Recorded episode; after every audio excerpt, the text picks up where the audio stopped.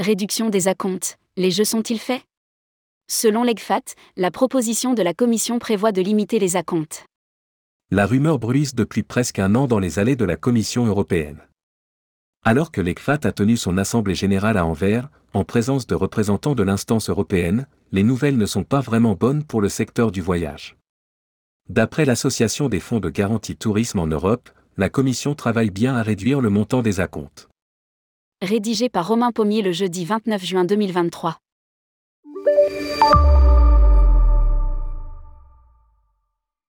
L'ensemble de l'industrie française du tourisme s'est mobilisé pour faire bouger Bruxelles sur la question des acomptes, une mobilisation vaine.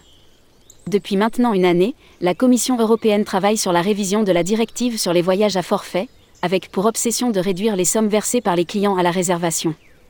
L'instance n'ose pas trop en parler, mais elle a bel et bien l'intention de limiter drastiquement les acomptes clients. Tout le secteur marchand fonctionne avec des acomptes et une limitation devra être analysée en fonction des marchés nous rapportait-on tout droit de Bruxelles. À lire, à compte client, l'Europe veut les réduire drastiquement. Les différents lobbyistes du secteur se sont mobilisés, même Jean-Baptiste Lemoine a mouillé son costume pour plaider la cause de la distribution française auprès de Didier Renders, le commissaire européen en charge du sujet. D'après l'EGFAT, la Commission envisagerait bien de limiter les acomptes, à hauteur de 20% à la réservation. Les 80% restants devront être payés un mois avant le départ. À compte, une réduction des acomptes à hauteur de 20% à l'étude. Des textes qui pourraient être publiés après l'été 2023. Si la révision de la direction passe de cette façon, alors l'industrie, notamment française, pourrait subir un séisme important. Nous allons nous retrouver avec des cas où les acomptes versés par les professionnels seront supérieurs à ceux déposés par les clients. Nous allons avoir un risque de fragilisation et de danger des agences. Analysait l'année dernière Jean-Pierre Masse. Quasiment toutes les voix vont dans ce sens, même Christophe Lachiez, professeur de droit privé, poussait dans ce sens. Pour l'universitaire, une interdiction des acomptes serait négliger la réalité économique du secteur. La Commission européenne souhaite réformer la directive afin d'assurer une pérennité aux garants assurant les acteurs du voyage. Ceux-ci ont été grandement ébranlés un peu partout en Europe. En France, en moyenne les clients versent 30% à la réservation, ce taux baissera donc à 20% si le texte est publié. Dans ces conditions, les agences de voyage pourraient se retrouver à avancer de l'argent pour bloquer un séjour à l'étranger.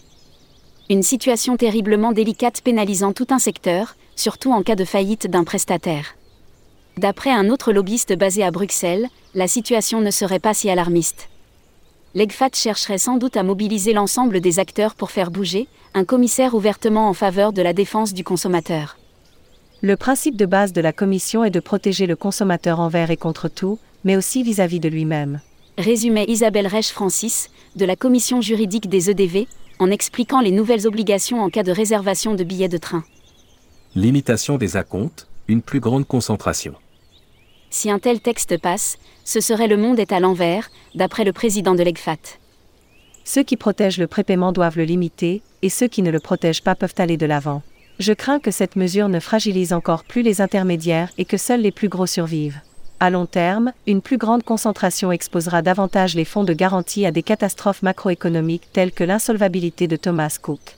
Les mesures proposées manquent de cohérence. A expliqué Marc Devry, président d'EGFAT. Pourtant, une récente étude demandée par des parlementaires néerlandais est venue éclairer sur l'impact, catastrophique, que pourrait avoir ce genre d'initiative. Elle le serait tout autant pour l'industrie, avec des faillites en cascade, que les voyageurs. Nous pouvons toujours augmenter les garanties et les certitudes des consommateurs pour les voyages à forfait, mais le produit devient de plus en plus cher, ce qui fait que de moins en moins de voyageurs achètent un forfait. Au final, le consommateur n'est pas mieux protégé, mais il l'est de moins en moins. Estimait alors Walter Schu, le directeur adjoint de l'ANVR, l'équivalent des EDV aux Pays-Bas.